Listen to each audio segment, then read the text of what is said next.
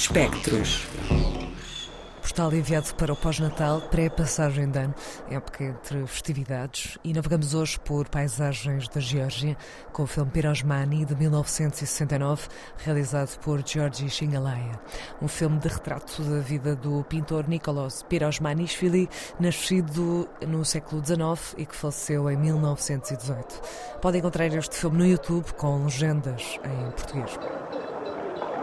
E se pensarmos nesse conceito de retrato que pega precisamente na ideia da pintura, a verdade é que este filme é em si como que um quadro em movimento, ainda que com composições que enaltecem uma certa estática do posicionamento das vidas humanas que por ele circulam, como que naquela posse certa para o seu esboço, temos um enorme movimento de diferentes momentos da vida do pintor que Xengalaya procurava ilustrar.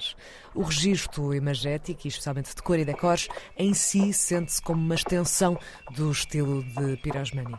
Pensando até na ideia de adaptação literária no cinema, mas neste caso aplicada à arte deste pintor. A mestria de Xengalé passa também pela sua abordagem singular ao contar uma história que parece ser de uma infeliz fórmula que já muito reconhecemos, aquela de um artista que infelizmente só é valorizado após a sua morte, que falece na miséria após cair na armadilha do alcoolismo.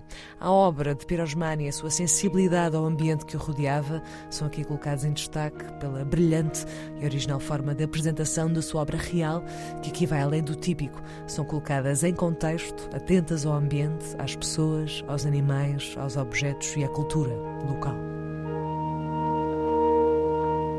Um dos elementos que ressalta neste registro é o potencial à mesa.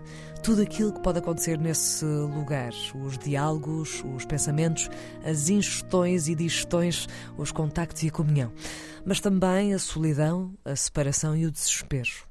E saindo desse estado de quem se sente e fica connosco, enquanto público à mesa, fazemos assim parte naturalmente desse gesto, há quem se ergue num percurso mostrado ao longo do tempo. O movimento que vemos desde o início vem dos passos de Pirosmani, que mantém-se sobre si próprio, procurando o seu espaço, caminhando pela sua vida. Mas há uma curvatura postural e uma estática ou dificuldade que se acentuam como que um peso invisível, mas palpável de desgaste. E se no início nos encaminha, no final, na altura da Páscoa, só consegue ser levantado pela corrente, pelo movimento de outros, sem os pés no chão, levado. A falta de esperança fica, tal como o plano final de uma rua vazia em que ficamos sem conseguir seguir o protagonista que nos move.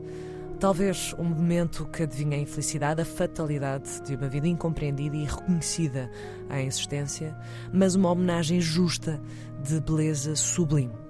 Acompanhamos os traços da arte de Pirosmani e de Xengalaya nestes últimos dias do ano.